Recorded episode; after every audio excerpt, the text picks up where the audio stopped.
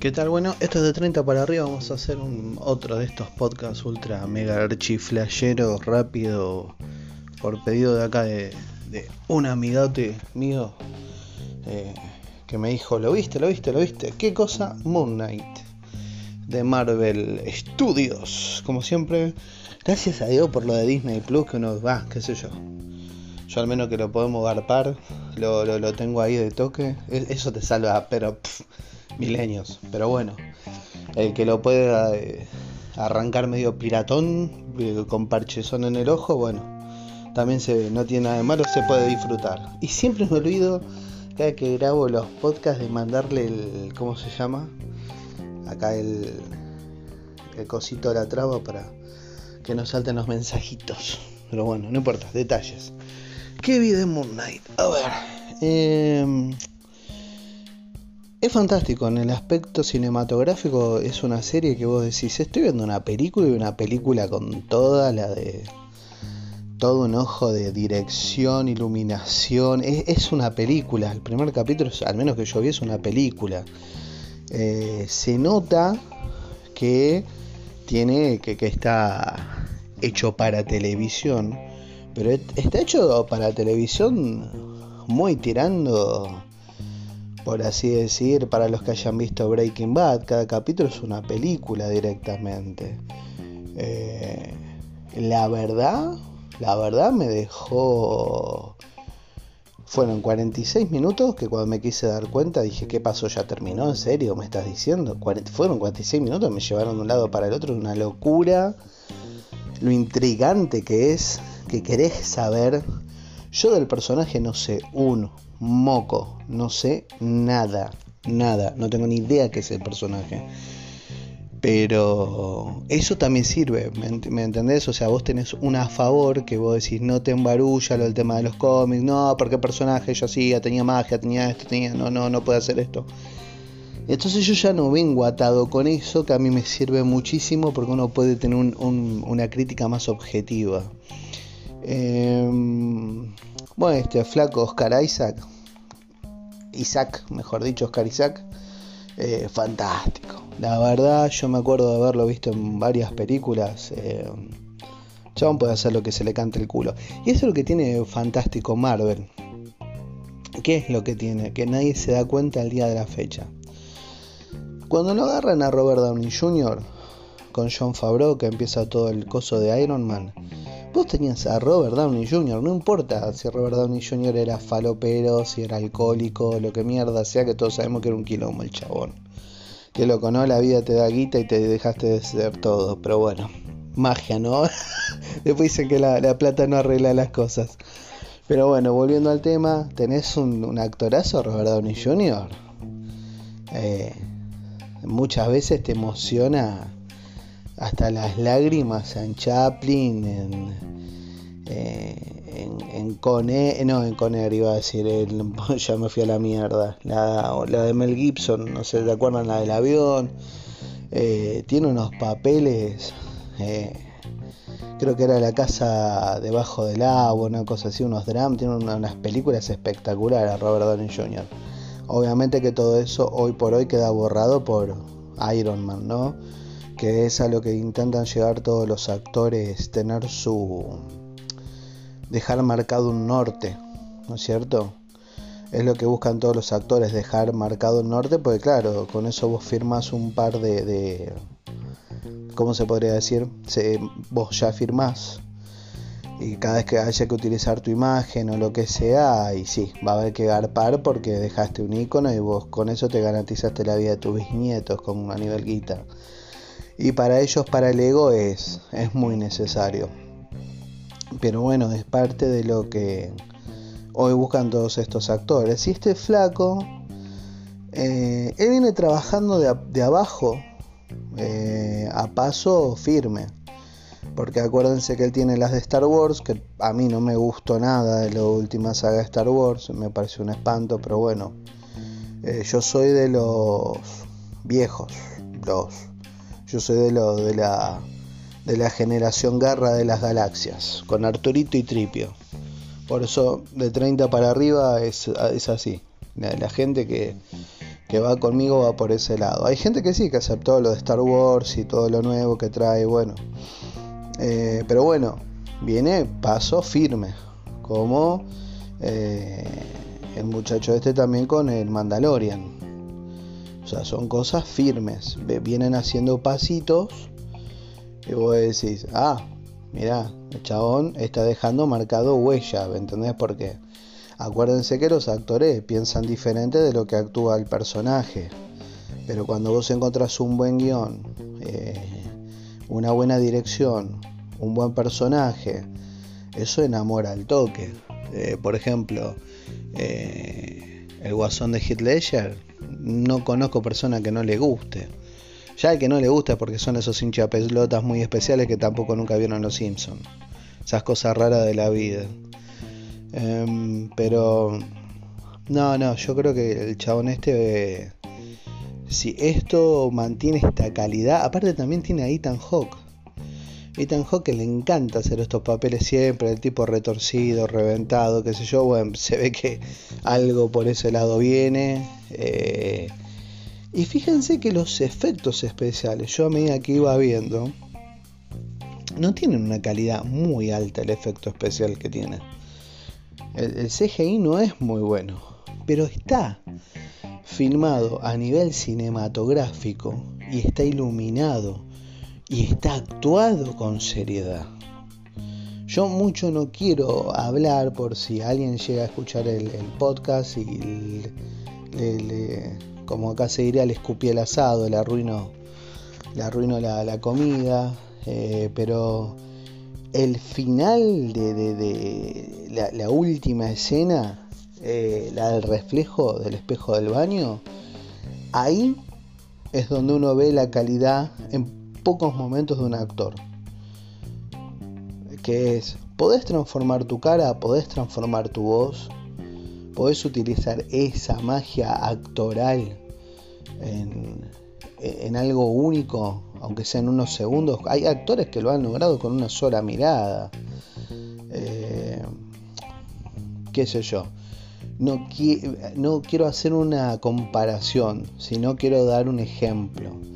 Como por ejemplo, si alguien vio El Padrino, la escena de cuando el que alquila las, las casas le, va a hablar a, a Robert De Niro, que hace de, de Vito Corleone, del padrino, que le dice, le voy a bajar eh, dos. Y eh, al, Pacino, eh, al Pacino Robert De Niro lo mira, solamente la mirada, y queda tan, tan bien escrita. Y el, el, el, el hecho también es que te responda el otro actor, ¿no? Entonces le da todavía más énfasis a la actuación, lo deja mucho más marcado. Entonces, como el miedo, bueno, 5, 10, muchas gracias. E, e, e, ese vaivén que a veces tienen los actores, porque uno se queda solamente con el personaje principal. Y vos del otro lado tenés que tener quien te devuelva la pelota. Y eso es difícil. Entonces, si vos tenés a alguien del lado de enfrente que a vos te responde, tu actuación se engrandece. Ahora, sacando esa comparación a nivel mirada, actuación, dirección, yo creo que en esa escena este, este flaco logró algo espectacular. Logró, algo eh, a término actoral único. Realmente él logra cambiar la facción de la cara, él realmente logra un, un momento épico en unos segundos. Puede ser que lo sobreexagere yo, puede ser que lo haya visto demasiado bien, pero yo lo, sentí esa vibra en esa escena, ¿se entiende? O sea, realmente me pareció un momento bastante bien, bien filmado, bien iluminado, muy, muy. Tenés, usted siempre piensa en esto, cuando uno ve una escena, ¿no? Cosas que uno no tiene en cuenta cuando uno ve una serie o qué sé yo, los pibes de ahora que como siempre digo, no tienen paciencia de, repreguntarse qué es lo que están viendo, no únicamente miran y dicen, es malo, es, bueno. Me, me el cachetazo. Es, es muy complicado filmar con reflejos de espejos en un baño. o es muy difícil filmar cuando hay reflejos de espejos. Es muy difícil, es un laburo técnico. son cosas que la gente no tiene en cuenta cuando ve para criticar. Y mm, hay detallitos chiquitos de esa última secuencia final que son espectaculares, te dejan con... Dame más, dame más, acomode el lugar, pero dame más. Em, y eso creo que si ellos pueden mantener esta calidad cinematográfica, porque acá yo lo que noté es como una complicidad que hay. Hay una complicidad entre el director, entre el actor, entre, entre todos. Es como un, es como un equipazo. ¿Por qué un equipazo? E, está, está muy bien aceitado. Fíjense que si ustedes prestaron atención, de verdad, mirando en un buen televisor, en una buena pantalla de compu, donde ustedes lo hayan podido ver, los efectos digitales son medio pelo. Pero la complicidad de cómo filmar estas escenas y la complicidad del actor, del director, del iluminador, del director de fotografía, van todos juntos de la mano. Entonces ya, se nota en el momento que la cámara le, hace un primer, un primer ángulo a la, cara del actor. otra cosa que yo noté acá, que es bastante jodido, ustedes noten en el capítulo entero, es un, una sola persona, un solo actor, que se está montando un, un capítulo entero porque casi no tiene vuelta. O sea, no tiene respuesta de la mano de enfrente, no tiene otro actor rápido como para ir respondiéndole a él eh, los momentos justos. Muchos de los momentos críticos que vive el personaje o muchas de las situaciones que vive el personaje está solo. Y vos tenés que lograr como actor enamorar a tu público con tus caras, con tus gestos, con, tus acciones. ¿Sos realmente creíble? Este chabón, igual, eh, para los que lo conocen, saben que a este, a este Oscar Isaac le sobra eh, Piné. El que lo está conociendo ahora se va a llevar, va a pensar que está tomando un vino barato de cartón y en realidad lo que está tomando es brandy, porque es un actorazo el tipo. No muy lejos, si ustedes lo quieren ver, mírenlo, que es espectacular en Soccer Punch.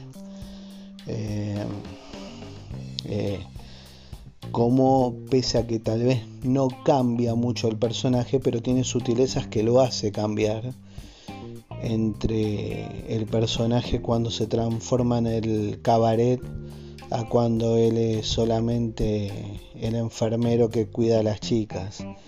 Eh, los momentos que él expresa sufrimiento, eh, alegría. El chabón es, es yo creo que de los de la nueva camada de actores va a ser es no va a ser pero va a ser un hombre más resonante con el tiempo mucho más fuerte porque eh, realmente es una persona muy dada. Te das cuenta que lo deja todo en la mesa. Es muy meticuloso y te das cuenta como que él es muy sabe elegir muy bien los papeles. Eh, Así que no, no hay mucha, mucha sorpresa con la actuación de este tipo, va a ser espectacular. Y eso para lo que es Marvel, que era lo que yo por ahí me fui por las ramas y después no volví sobre el tema, es que Marvel siempre tiene, eh, ellos pueden, cuando realmente lo quieren hacer, eh, ellos siempre buscan grandes actores para personajes estándar. ¿Por qué? Porque ellos saben que como son grandes actores, el personaje estándar lo van a transformar en algo impecable. Lo hicieron con Benedict Cumberbatch, con Doctor Strange. Lo hicieron con Robert Downey Jr. para arrancar esto. Mark Ruffalo, ustedes lo vieron. Ahí, tiene unas películas de unos dramas. Eh, tipo, no es eh, malo. Eh, es uno de los mejores actores. Chris Evans o sea, seamos honestos, eh, hace Capitán América, busquen las películas que son dramáticas de él. Hay una que hace de, de un abogado drogadicto que trata de defender que es un hecho real. Eh, para las vacunas que sean descartables, realmente hay momentos que se te caen las lágrimas, eh, actúa muy bien. Y ellos tienen esas variantes con, con los actores de Marvel que cada tanto dicen, ah, acá tengo ahí.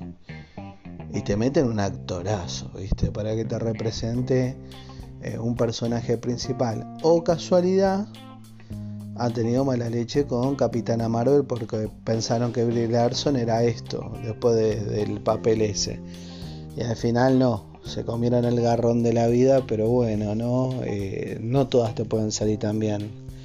Pero bueno, eh, yo creo que acá hay como no sé si una bocanada de aire nuevo, que era lo que yo estaba hablando con, mi amigo. Eh, pero yo creo que es lindo cuando pegan a un actor que vos sabés que ese actor realmente se merece esa chance de, tener su personaje grosso. Eh, y espero que, bueno, eh, renueven con Punisher, con John Bertrand. Por eso me encantaría, creo que vuelven todos, Dios quiera que salga todo bien, pero es el menos nombrado, ¿vieron? Porque por el tema de violencia que tiene Punisher, pero bueno, a mí me vuelve loco Punisher, John Burton y obviamente Daredevil, me muero por volver a verlo, son personajazos eh, que la verdad me, encantaría volver a verlo, pero bueno, Dios quiera que salga todo bien. Eh, Vamos a ver porque yo en esta última fase de Marvel no me tengo tanta fe por un tema de los Eternals. La verdad he visto resúmenes de la película. Sé que la película es larga, está mal criticar sin saber, pero no, es una película no me llama. Lo mismo me pasó con, con Black Widow. Eh, corriendo como siempre los estúpidos que no se aguantan tener que spoilear el final. Spoilearon el final en menos de 24 horas. Y yo creo que el sábado, si Dios quiere, por ahí voy a ir a ver Morbius. Dicen que también es mala. Eh, espero que no, porque. Pero bueno, las críticas dicen que es mala. Tendré que verla cuando la vea. Les, les, comento a ver qué, qué, pasó con Morbius. Y próximamente voy a hacer algún podcast de The Preacher. Ya sé que ya salió hace mil años la serie, pero yo la empecé a ver ahora. Y bueno, nada más, gente. Creo que hay que honeste Moon Knight. Eh, si sigue así, eh, puede ser que sea algo muy, muy grosso como lo fue eh, todo lo de Marvel de Netflix. Ojalá mantenga esta calidad porque cada vez que veamos un capítulo va a ser una locura si se mantiene así. Y ni hablar que el personaje todavía, esto fue un cimbronazo, le mandó de 0 a 100 en un cuadro. Piénsense, 46 minutos que se pasaron en un hiper mega requete pedo. Así que nada, eh, el que no lo vio, mírenlo, está bueno. El que está acostumbrado, obviamente, a ver cosas de Marvel, ¿no? Eh, vale la pena. Es muy, muy interesante, la verdad. A mí me dejó muy conforme, porque como digo, es mucha técnica para una serie. O sea, es, es, una película preparada para, la tele. Es, ah, o sea, hay, mucha calidad. A lo que, ah, con esto voy a redondear en este último minuto para no hacerlo tan largo. Entiendan que cuando vean la serie, eh, la persona que me escuche, eh, que no sea mi amigos o familia, Entiendan que no es lo espectacular que uno ve en la serie, sino lo espectacular que se puede hacer en 46 minutos para la tele con un personaje desconocido y, contando una historia desde cero para llevarte a, a, estarte preguntando todo el tiempo qué pasa, a dónde vas, a dónde te estás llevando. Eso es lo que tiene de espectacular. ¿Se entiende? No que hay muchos efectos, explosiones o bichos o No, nada, nada de eso, nada de eso. La historia y cómo te, lleva en este viaje el, actor, el director, todos. eso es lo que valió la pena. Así que nada. Bueno gente, espero les guste mi resumen, estos de 30 para arriba y nos estamos escuchando.